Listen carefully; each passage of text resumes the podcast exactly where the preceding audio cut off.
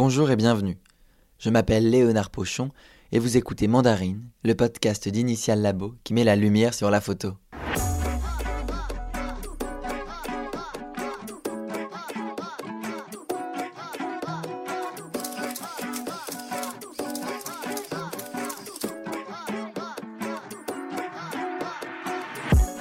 Si vous avez écouté le dernier épisode, déjà enregistré au point de vue à Deauville pendant le festival Planche Contact, vous devriez savoir qu'un nouvel épisode allait prolonger la série. La semaine dernière, j'ai capturé les différentes rencontres qui ont eu lieu autour de l'imprimante et des tirages. Cette semaine, je pars à la recherche de la photographie qui arrive. Nous parlons bien souvent d'une crise de la photographie, même dans les précédents épisodes de Mandarine, et j'ai perçu au point de vue le potentiel de découvrir, grâce aux visiteurs, comment réinventer la photographie pour qu'elle perdure. Certains le font grâce à des nouvelles formes de maisons d'édition, d'autres avec des revues. Les NFT aussi ont animé les passions ce week-end, entre les réticents et les partisans, et à travers leurs photographies, les professionnels m'ont indiqué les directions qui leur plaisaient. Ce podcast est placé sous le signe de l'avenir et sera donc ponctué de la musique du groupe La Femme, Où va le monde? Mais nous ne regarderons pas le futur avec des yeux rivés sur le passé. Nous chercherons au contraire à le dessiner en tout optimisme. Allez, je ne vous en dis pas plus et vous laisse avec les interviews. Tout commence par Brigitte Trichet, qui dirige les éditions Emeria, dont Olivier Joly et Caroline Riegel nous ont parlé la semaine dernière. Vous êtes la cofondatrice et présidente des éditions Emeria, des éditions, comme me l'a dit Olivier, qui travaillent sur mesure avec les photographes.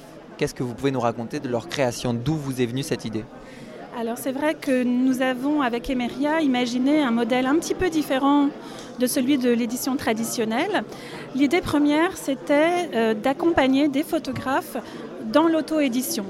Dans ce sens où on a en effet un, peu inversé le modèle, c'est-à-dire euh, d'abord financer les livres, euh, accéder à cette qualité hors norme, je trouve qu'on a proposé quelque chose d'un peu différent. Et après, on a utilisé aussi ce qui fait la, beauté de notre métier, euh, c'est-à-dire euh, ben voilà, le, fait d'être présent dans des festivals, d'exposer le travail, euh, d'avoir aussi des, gens comme Initial Labo qui, s'occupent de la partie tirage, tirage d'art. Donc on a aussi axé notre, notre stratégie, notre volonté de, bah, de, faire corps avec d'autres confrères et d'autres d'autres activités autour de la photographie et pour que bah, voilà, il se passe des choses comme aujourd'hui, un festival où on peut parler de tirage, de magazines, de presse, de maisons d'édition, euh, voilà, des métiers qui sont très complémentaires. Je trouve qu'on est dans un marché très petit, enfin un marché petit, tout est relatif, mais on est dans un marché de niche dans l'édition de livres photo par rapport aux romans ou euh, aux livres de poche. Et donc je pense que l'union fait la force et qu'il faut plus que jamais en effet se serrer les coudes et arriver à proposer à un artiste qui veut, être, euh, qui veut faire la promotion de son travail eh bien, une approche via le livre, via le tirage, via les événements. Donc je trouve que là, le, ce type de manifestation où tout le monde est réuni autour d'une même envie de, bah, de faire euh, d'éveiller les consciences ou de montrer bah, ce qu'on peut dire avec de la photographie, c'est génial. Quoi. Mais où va le monde? Pourquoi des fois je me demande si les filles et les garçons sont si cruels Où sont mes vrais amis? Pourquoi je me méfie? Qu'a-t-on pu bien faire de tous ces sacrifices? Alors je suis Jean-Jacques Faré et je représente une revue qui s'appelle Like la revue, qui est un trimestriel, euh, voilà, qui raconte, qui donne la parole aux photographes. C'est une revue que j'ai créée donc il y a un peu plus d'un an, avec une idée assez simple c'est que les récits des photographes, quand ils rentrent de reportage ou qu'ils rentrent simplement de prise de vue, cette narration, qu'ils aillent dans un magazine ou qu'ils aillent même en galerie, cette narration finalement n'est jamais reprise. C'est un mode de restitution auquel le public n'a pas accès finalement, et euh, la nouveauté réside un petit peu dans, dans cette idée-là. Mais alors, on, est en 2021, euh, j'ai fait des interviews de Jean-François Leroy notamment, qui qui me décrivent un monde de la photo pas forcément très charmant aujourd'hui, plutôt en chute libre. Comment est-ce que vous faites pour créer une revue en 2021 Alors, d'une part, je, pense qu'il n'y a pas une crise de la photo, il y a une crise de la presse, et cette crise, elle est induite par une crise du lectorat. Donc, euh, ce, qui, existait avant n'existera plus jamais. Voilà. Mais ça n'a pas empêché que le monde de la photo, je dirais dans sa globalité, en 20 ans, se soit complètement réinventé. Euh, et c'est aussi euh, un des messages que veut porter la revue, c'est que des, des, nouveaux supports économiques, des, nouvelles, des, nouveaux gains finalement euh, peuvent exister. Et une des ambitions de la revue, c'est de pouvoir regrouper et d'être sur la curiosité du genre, c'est-à-dire de, dire, moi je n'ai pas d'opinion finalement sur les, sur les, sur les photographes, j'ai, je suis passionné ou pas par leur récit qu'ils soient plasticiens ou qu'ils soient photojournalistes, qu'ils soient jeunes ou qu'ils soient plus âgés, euh, le critère n'est pas là. Le, critère est dans la qualité du récit. Et c'est en ça que je pense que la revue euh, Like a, une place aujourd'hui, je dirais, dans l'offre de presse de, la photo. Et alors, est-ce qu'on ne s'éloigne pas du coup de, la, de montrer plutôt des jolies photos pour aller vers, au contraire, ce qu'elle raconte plutôt que ce qu'elle montre? Ah, Moi, je pense que je fais l'inverse. Hein. C'est très curieux ce que je vais vous dire. Euh, et en même temps, c'est aussi, je dirais, l'avantage d'être son propre éditeur. C'est-à-dire de pouvoir se donner la liberté, y compris de celle de se tromper d'ailleurs, de se donner la liberté de dire celui-ci m'intéresse euh, plus qu'un autre. Je vais l'écouter et si son récit effectivement me paraît être aussi riche que la photo qui m'a interpellé, finalement, eh ben c'est, euh, ça vaut le coup de le publier. Et donc mes critères, ils sont ceux-là. Donc je ne m'arrête jamais à l'esthétisme ou à... C'est la curiosité avant tout.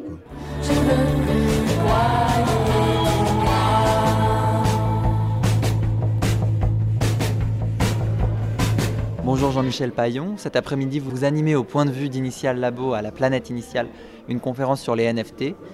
Tout d'abord, qui êtes-vous? Pourquoi est-ce que vous vous y connaissez bien en NFT je suis en fait cadre dirigeant chez Ledger, c'est une entreprise de cybersécurité pour les crypto-monnaies. Donc le Bitcoin et les NFT, on sécurise, on sécurise ça. Et je suis également collectionneur euh, de NFT, moi-même depuis maintenant euh, deux ou trois ans. Et donc c'est pour ça que j'interviens aujourd'hui. Et alors pourquoi est-ce que vous collectionnez les NFT Qu'est-ce que c'est que cette, euh, cette, cette unité qui prolifère Alors c'est une très bonne question. En fait les NFT c'est à la fois une technologie et une façon de transférer de la valeur et de garder de la valeur notamment artistique. Euh, NFT, ça veut dire non-fungible token. Ce sont des jetons numériques non fongibles, c'est-à-dire qu'ils ne sont pas, l'un n'est pas remplaçable par l'autre. Et en fait, ce qu'il y a derrière un NFT, en fait, c'est un fichier numérique qui va être une photo ou un, JPEG, un fichier PNG ou même un GIF qui va être conservé sur une blockchain et qui ne mourra jamais. Il sera toujours disponible, il sera toujours quelque part sur Internet, sur la blockchain. Et en fait, ce que vous achetez quand vous achetez un NFT, c'est ça, c'est ce fichier. Et donc, moi, je peux vous dire par exemple, oui, mais quelle est la valeur de ce jeton en, sachant que la photo ou le GIF que vous avez acheté, je peux le trouver partout sur Internet? Il y a effectivement le principe du clic droit. Ça, marche également, mais en fait, vous n'avez pas la vraie propriété. Là, quand vous achetez un NFT, vous avez la propriété fondamentale du fichier d'origine qui va peut-être euh, devenir quelque chose qui aura beaucoup de valeur dans le futur parce que les gens vont le connaître, les gens vont le reconnaître. Donc en fait, les NFT, c'est la preuve ultime d'origine d'une œuvre et c'est la garantie fondamentale de la réalité, de la propriété et de la création artistique. Mais ce côté absolument pas périssable et absolument pas volable, ça va pas faire aussi. Euh, enfin, l'art, c'est pas fait aussi pour être, euh, pour être détruit à un moment Alors, c'est très intéressant ce que vous dites parce que vous savez qu'en fait, on peut détruire des NFT. On peut faire ce qu'on appelle un burn de NFT, donc brûler en anglais. C'est-à-dire que comme un NFT, c'est un actif, un jeton numérique, ce jeton numérique, comme vous en avez la jouissance, vous avez la capacité de le transférer à quelqu'un. Si vous me l'achetez, je peux vous le transférer. Et maintenant, vous avez la possibilité de le transférer vers une adresse nulle qu'on appelle, qui qui va le faire disparaître. C'est comme si vous envoyez un email à une adresse euh, qui n'existait pas, ça va détruire l'email. Et là, ça détruit le NFT. Mais la destruction est forcément volontaire quand même. Alors, elle, est volontaire si vous décidez de le faire pour, des raisons artistiques et autres, mais malheureusement, c'est aussi pour des raisons parfois euh, simplement d'oubli ou, ou, de, ou, de, problèmes dans, dans l'adresse, ce qu'on appelle dans l'adresse d'envoi, où vous vous trompez, et dans ce cas-là, malheureusement, vous brûlez votre NFT. Ça, c'est pas volontaire, ça arrive.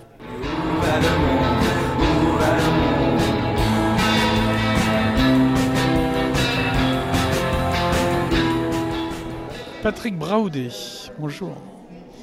Vous êtes donc euh, photographe notamment et vous avez ici fait tirer une photo au laboratoire éphémère d'Initial Labo à la planète initiale à Deauville. Aujourd'hui, il y a ce, thème, je trouve, qui ressort beaucoup et sur lequel je max, qui est celui du futur de la photographie, avec les NFT notamment, des nouvelles revues. Est-ce que vous ne trouvez pas qu'on pourrait faire un lien entre cette technologie photographique et votre photo, où on dirait presque qu'elle est pixelisée? Alors, elle est pixelisée. D'ailleurs, j'utilise vraiment le pixel Euh, vraiment comme, euh, comme le grain, en fait. Quand j'avais 16, 17, 18 ans et que je faisais mes premières photos, j'adorais la photo avec du grain. Je poussais les pellicules Tri-X au max, tout ça. j'adorais ça et finalement je retrouve maintenant avec ce que je fais de la photo à grain, même si le grain s'appelle le pixel pour moi maintenant. Alors est-ce que, je ne sais pas s'il y a un rapport direct en tout cas avec les technologies futures, mais ce que je pense, oui, ça m'intéressait effectivement de voir cette conférence sur le NFT parce que je pense que, que, évidemment il y a une, nouvelle technologie qui arrive euh, pour l'acquisition de photos qui est le NFT que ça va prendre beaucoup. Euh, ça m'a intrigué parce que finalement je me suis dit c'est né, ça naît un petit peu de la méfiance finalement. On est dans une société un peu méfiante et finalement les gens, c'est vrai que des gens, des fois, quand ils m'achètent une photo, ils me disent Bon, mais vous la numérotez sur 8, qui nous dit que vous n'allez pas faire 9, 10, 12, 15, 100 000 tirages de, la même photo Et c'est vrai qu'il y avait euh, cette confiance qui existait entre l'artiste euh, et puis euh, le collectionneur, et puis ben, la, personne qui achète une œuvre, et que on est dans une société où la confiance disparaît un peu, donc tout d'un coup il y a le NFT qui arrive, où là il y a une preuve irréfutable mais je pense qu'il faut évidemment vivre avec les nouvelles technologies, avec son temps. C'est quelque chose, je trouve, intéressant. Il ne faut pas le négliger. C'est pour ça que j'étais à la conférence et je suis persuadé que, dans très très peu de temps, effectivement, euh, il va y avoir de plus en plus de, NFT. Moi, je vais sans doute me pencher là-dessus aussi. ça m'intéresse. Je n'ai plus l'estime pour moi, je n'ai plus l'estime pour toi. Tant pis pour ça, tant pis pour ça. Je continue mon chemin, tu es déjà très très loin, très loin derrière moi,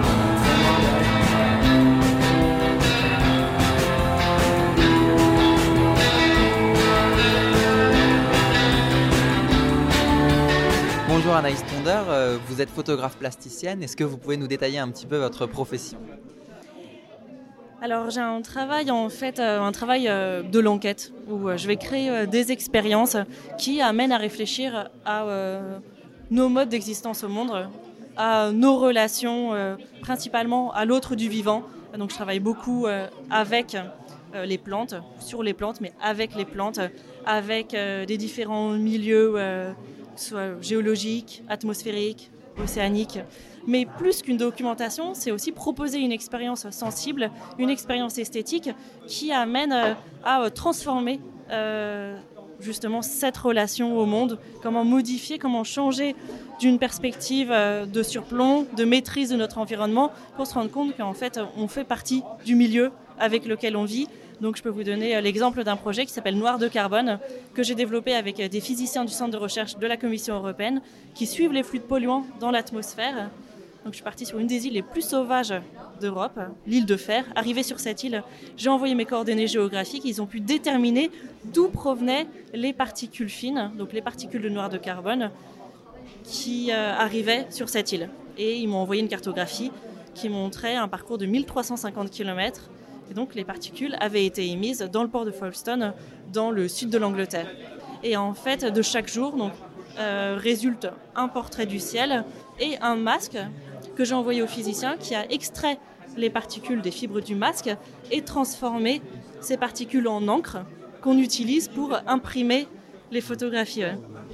Et donc ce qui m'intéresse, c'est de trouver un moyen où finalement par la matérialité même de l'image, on donne à percevoir cette chose totalement intangible qui ne connaît aucune frontière entre aucune frontière géographique, mais aussi aucune frontière entre l'extérieur et l'intérieur de nos corps, et donc finalement, les photographies deviennent un moyen de réfléchir à la porosité de nos corps, de nos existences au monde, et rappeler justement ce vivre avec, euh, la façon dont euh, moi j'ai envie de nous pousser à quitter euh, cette position de surplomb, de maîtrise de nos milieux de vie pour se rendre compte qu'on fait partie du fluide de ces, de ces échanges, de ces cycles.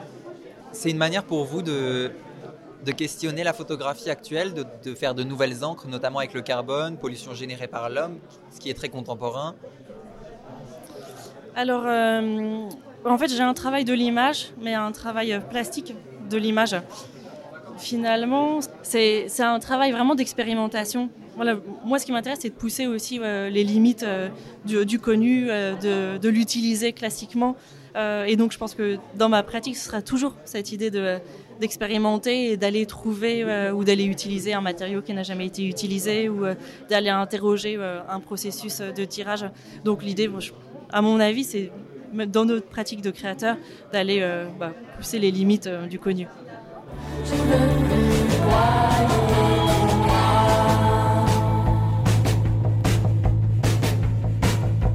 Quand même très étonnant cette photo, non? Qu'est-ce que vous en pensez, madame? Euh, Oui, bonjour, bah, euh, c'est moi le photographe. Et vous êtes? Clarisse Rebotier. Est-ce que vous pouvez nous décrire cette photo? Donc, euh, c'est, elle s'appelle RATP, RATP. Donc, ça se passe dans un bus de Paris. Et à l'intérieur, un des passagers est un rat blanc que j'ai euh, empaillé moi-même, euh, sculpté, euh, et, tout ça, j'ai fait ça au Muséum d'histoire naturelle de Paris avec les taxidermistes, voilà, du muséum. Vous faites beaucoup de photos comme ça, de mise en scène. C'est votre photo? Oui, je, eh ben, je viens du théâtre, de la dramaturgie, de la mise en scène, et la photo, c'est pareil. Donc j'écris mon histoire, mon spectacle, et après je fais les photos. Et alors ce lieu, est-ce qu'il vous évoque quelque chose de particulier La planète initiale Lieu de rencontre? En fait, moi j'ai l'impression d'être euh, dans un, une, euh, comme une gare. Ça me donne l'impression d'être dans la salle des pas perdus d'une gare et on va tous partir en voyage. Voilà, ça me donne vraiment cette impression, le vent, la mer, euh, c'est un départ vers quelque chose. Eh ben, je vous confirme que c'est un départ vers quelque chose puisque tous les gens à qui j'ai parlé pour l'instant me donnent leur vision de la photographie plus tard avec les NFT, euh, les éditions, la revue Like qui vient d'apparaître. Il y a beaucoup de, gens qui se projettent ici. Et est-ce que vous, vous pourriez vous projeter pour moi? Et moi, je pense que, en tout cas, j'ai envie que la photographie prenne un tournant vraiment transdisciplinaire. Je, je pense que la photographie pure, même si j'adore ça, aujourd'hui, elle m'intéresse quand euh, on mélange euh, un autre médium ou plusieurs médiums. Bon, moi, en l'occurrence, je fais de la taxidermie où, euh, je vais utiliser, bah tiens, je vais te montrer après une photo où j'incruste des dessins animés sur de la photo. Euh, voilà, j'aime bien quand euh, il y a deux, deux matières différentes qui se confrontent, ça fait une métaphore et ça crée un autre message que j'aime bien. Je continue mon chemin, tu es déjà très très loin, très loin derrière moi, très loin derrière moi. Bonjour Kaimi et Piccini, vous êtes un duo de photographes qui travaillaient ensemble et notamment cette année pour la fondation Photo for Food au cours du festival Planche Contact. Qu'est-ce que, comment cette collaboration s'est faite? C'était une commission de euh, Photo for Food pour une résidence pour euh, décrire le territoire euh, de la Normandie. Euh, et, c'est ça qu'on a fait pendant un mois de résidence. On s'est baladé pendant 3000 km et, euh, en prenant euh, des, photos en argentique et en, installant une petite chambre noire dans un petit flat à Caen. Et le, le, travail s'appelle En présence de l'absence et c'est un travail qui explore euh, le rapport entre l'homme et l'environnement, euh, dans ce cas-là la nature, mais aussi euh, la ville et l'histoire. Et pour parler du travail que vous faites ensemble, donc vous êtes un couple de photographes. Comment est-ce que ça se passe Est-ce que donc vous prenez vos photos ensemble tous les deux et ensuite vous en choisissez parmi les, celles que vous avez prises ensemble? Tous les deux, on prend les photos et pour nous c'est une façon très naturelle euh, tout fait ça. Mm, euh, c'est un, euh, un, magie che se passe.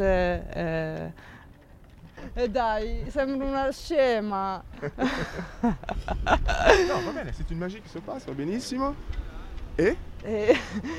Valentina veut dire que euh, être à deux, c'est en fait une petite euh, alchimie euh, magique et tout, tout, est plus fluide et plus intéressant.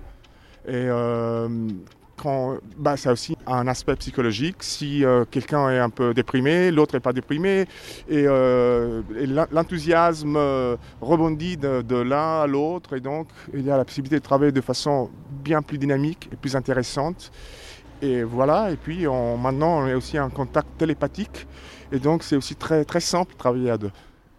pour nous, la photographie, c'est les contacts avec les personnes. Les personnes sont euh, les euh, centres de notre travail. Oui, c'était une belle histoire pour finalement taire mon regard foudroyé sans me retourner. Alors, je m'appelle Véronique Fell, je suis photographe. Et quand est-ce que tu es passée à la photographie? Je suis passée à la photographie euh, il y a 10 ans à peu près, parce que c'est pas que j'avais tout vu en télévision, mais je commençais à m'ennuyer un petit peu. Qu'est-ce que tu regardes aujourd'hui avec euh, ton œil de photographe? Qu'est-ce que tu aimes prendre en photo? Alors j'ai attendu 20 ans pour euh, être photographe, donc c'est pas que tout m'amuse, mais je, je connais très mal le milieu de la photographie. Je suis même presque inculte avec de grands, grands photographes dont j'oublie le nom, dont je connais le travail, mais dont j'oublie le nom. Et je me suis un peu émancipée de ça. Au début, j'avais un peu du mal, mais je me suis émancipée de ça. Et du coup, mon inspiration, elle vient de la spontanéité de ce que je peux voir. Et, et donc, je suis libre de tout. Et c'est une excitation particulière quand je me retrouve dans des lieux. Et notamment, je travaille une lumière qui n'est pas trop travaillée euh, par les photographes, qui est la lumière zénitale. Ce qu'on appelle la lumière zénitale, effectivement, c'est au moment où le soleil se retrouve euh, en plein milieu de la journée. Et en fait, euh, je travaille cette lumière-là parce que, comme un dessin, elle est très picturale, il n'y a pas d'ombre, il n'y a pas de maquillage. C'est vraiment un constat esthétique de ce que je peux voir. Et moi, le paradoxe, c'est qu'avec cette lumière-là, j'arrive à retranscrire de la douceur.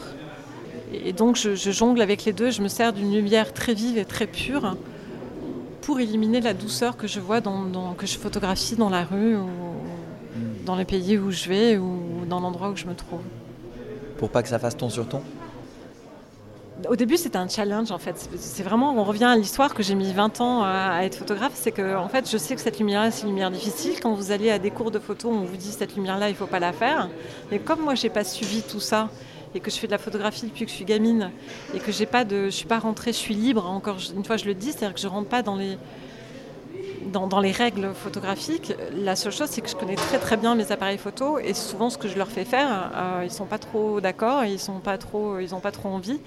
Mais au niveau des réglages en amont, euh, je vais m'amuser à créer euh, avec le médium qui est ma caméra, enfin mon appareil photo. Voilà, un objet, une rencontre, des gens, des portraits. Et après ma rencontre avec Initial, c'est qu'en fait je travaillais avec un laboratoire avant, comme tous, hein, et il y a un moment où on a envie de changer. Et ma première rencontre avec le laboratoire, ça a été euh, Denise, je, crois me rappeler. Oui, c'était Denise avant Lionel. Et, euh, et voilà, je crois que j'ai eu un coup de cœur pour cette femme. Euh, ça fait pas très longtemps qu'ils voilà, se sont relancés dans la- dans l'aventure d'Initial. Et je trouve que le couple, hein, parce qu'il y a Denise et, Philippe, et je trouve qu'ils ont une, approche euh, avec un petit grain de folie euh, qui me plaît, qui est différent de ce qu'on peut trouver ailleurs et qui ouvre le champ des possibles. C'est-à-dire qu'avec eux, entre Initial Labo et Métropole, euh, moi j'ai fait un très très grand tirage chez Métropole qui a été acheté par une entreprise pour habiller tout un mur, justement de lumière dans un endroit qui est un petit peu sombre. On peut montrer à tout le monde, dans la rue, euh, comme ici sur la plage, et, rendre l'art accessible à tous et dans le quotidien de tous. Mon Dieu, que ça fait du bien. Et peu importe si l'homme reste si cruel avec ce qu'il est, il faut sans doute pardonner, mettre son ego de côté. Pourquoi tout le monde se ment et se trompe jusqu'à se traîner dans la misère? La plus totale Donner ma confiance mon pourquoi ça me fait si peur? Est-ce bien normal? Non, pas normal. Moi, je m'appelle Lee Schulman. Je suis le fondateur et créateur derrière The Anonymous Project. Alors, c'est une collection de diapos qui est devenue la plus grande collection de photos amateurs du monde entier, euh, qui consiste vraiment de, de Kodachrome. Euh, donc ça, c'est les petits carrés de, de- qu'on projetait dans- à la- au mur euh, dans les années, quand j'étais jeune en tout cas, devait dire les années, sinon je suis vieux. Et euh, en fait, à 4 ans, j'ai acheté un lot qui était destiné pour être aux poubelles, avec ces petits Kodachrome, et je tombe par terre parce que ces images étaient en qualité que j'ai jamais vue dans ma vie. Et en fait, j'ai décidé de, de scanner et tirer ces images. Et ils étaient extraordinaires, mais c'est vraiment des images de famille très intimes. Donc on retrouve des images euh, qu'on n'a pas l'habitude de voir, parce que c'est vraiment les images euh, qui est un peu derrière les portes de- des maisons, avec la famille, avec des moments, euh, en partage de moments de vie, on ne le voit jamais dans la photo professionnelle. On dit que c'est pris par des amateurs, mais en fait, on a compris rapidement qu'à l'époque, de prendre une photo, il ne fallait pas, être un amateur, il faut avoir connaissance de prendre une photo parce que c'était très compliqué, techniquement. Et en fait, j'ai retrouvé des images qui étaient tellement belles et tellement beaux et émotionnellement, tellement chargé d'émotions. J'ai décidé de créer un projet. J'ai décidé que en fait, euh, le fait qu'ils étaient vieux, oh, c'était pas important. Historiquement, je m'en foutais. J'ai dit, euh, j'appelle le Anonymous Project parce qu'on ne connaît pas qui ces gens. Euh, on veut pas, je ne mettrai pas des dates, mais je ne mettrai pas les noms des gens. Il n'y a pas vraiment de but, je ne vais pas dire qu'il y a but, mais on essaie de prendre ces images et investir des images dans les lieux différemment. On a l'idée de faire un sorte de hors-mur et créer des expériences, des trucs d'immersion avec ces gens. Et, euh, c'est limite en façon de, revivre cette mémoire collective qui était perdue. Et aussi donner aux gens à voir comment on peut approprier une image. Parce que dans ces images, c'est un peu nos vies en fait. On, euh, on peut être euh, hyper jeune, comme toi, mais les expériences, c'est un peu les mêmes. C'est, les émotions sont les mêmes. On, voit les enfants qui, qui, peuvent sauter dans un flaque d'eau, on a tous fait. Hein, donc ça, c'est universel. Il n'y a pas une histoire, il n'y a pas un timing. C'est, c'est des histoires universelles qui est, qui est un peu l'histoire de toutes nos vies. C'est une manière de partager au monde des photos de famille qu'on voit tous individuellement, mais de les regarder tous ensemble Moi, oui, mais c'est que notre première touche avec les photos, c'est les photos de famille. Hein. Même les plus grandes photos du monde, j'en parle. Là, j'ai fait un livre avec Martin Parr.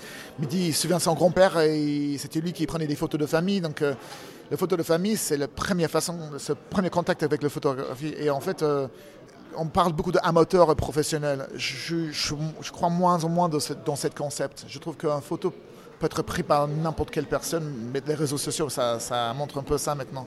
Mais euh, moi, je pense que le photo de famille, il a sa, place à la table de l'art.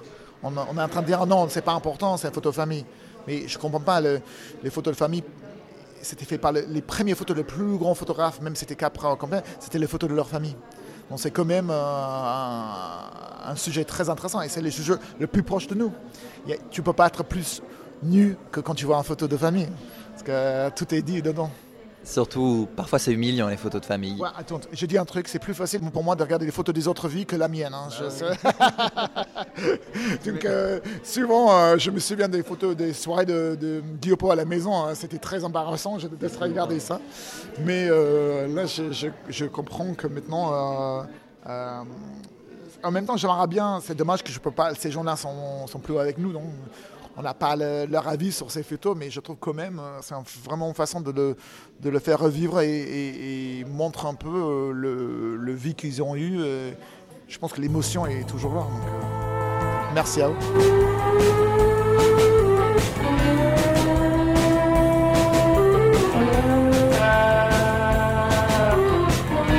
Ségolène, c'est votre heure. Tu es euh, vendeuse initiale depuis deux jours, donc tu as découvert un peu euh, ce que c'était à la planète initiale. Qu'est-ce que tu en penses Ben écoute, ça m'a l'air euh, hyper sympathique. Je vois que c'est un endroit où tout le monde se rencontre, que ce soit euh, des photographes, des professionnels euh, de la photographie, aussi des amateurs, les tireurs, euh, les éditeurs. J'ai l'impression que c'est un, un univers euh, hyper ouais, convivial. Et je suis contente d'être là. Et c'est riche en, en, créativité et en, en, amour de la photo, donc euh, c'est sympa.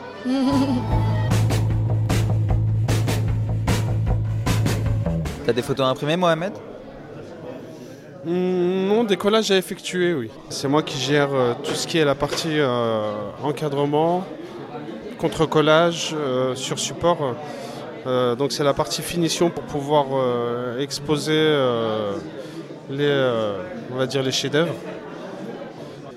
c'est une très belle passion et, et je compte continuer. Et t'aimes beaucoup la photographie? J'adore. J'adore la photo. J'adore la photo parce que j'ai l'impression de, de m'évader dans le monde entier et ça me permet euh, voilà, de, sans voyager, voyager euh, juste avec les yeux. Et j'en passe, car je n'ai pas interviewé Denise et Philippe, grâce à qui ce lieu vivait, ou Gilles, Flavia, Lionel et Aurélie derrière leurs imprimantes, Siam, Julien, Maxime, mais il me reste tout de même dans mon boîtier le dernier mot de notre chanteur barista, Frédérico. Un peu d'activité, de mouvement, euh, avec un mélange de musique, de bonne humeur, tout, tout était bien. Tout était réuni. C'est quand la vraie fête? La vraie fête commence ce soir à partir de 17h30. Show, un vrai show, avec un mélange de, produits locaux, de petits canapés, de, de chansons, de rires, peut-être de pleurs, on verra, mais on n'espère pas.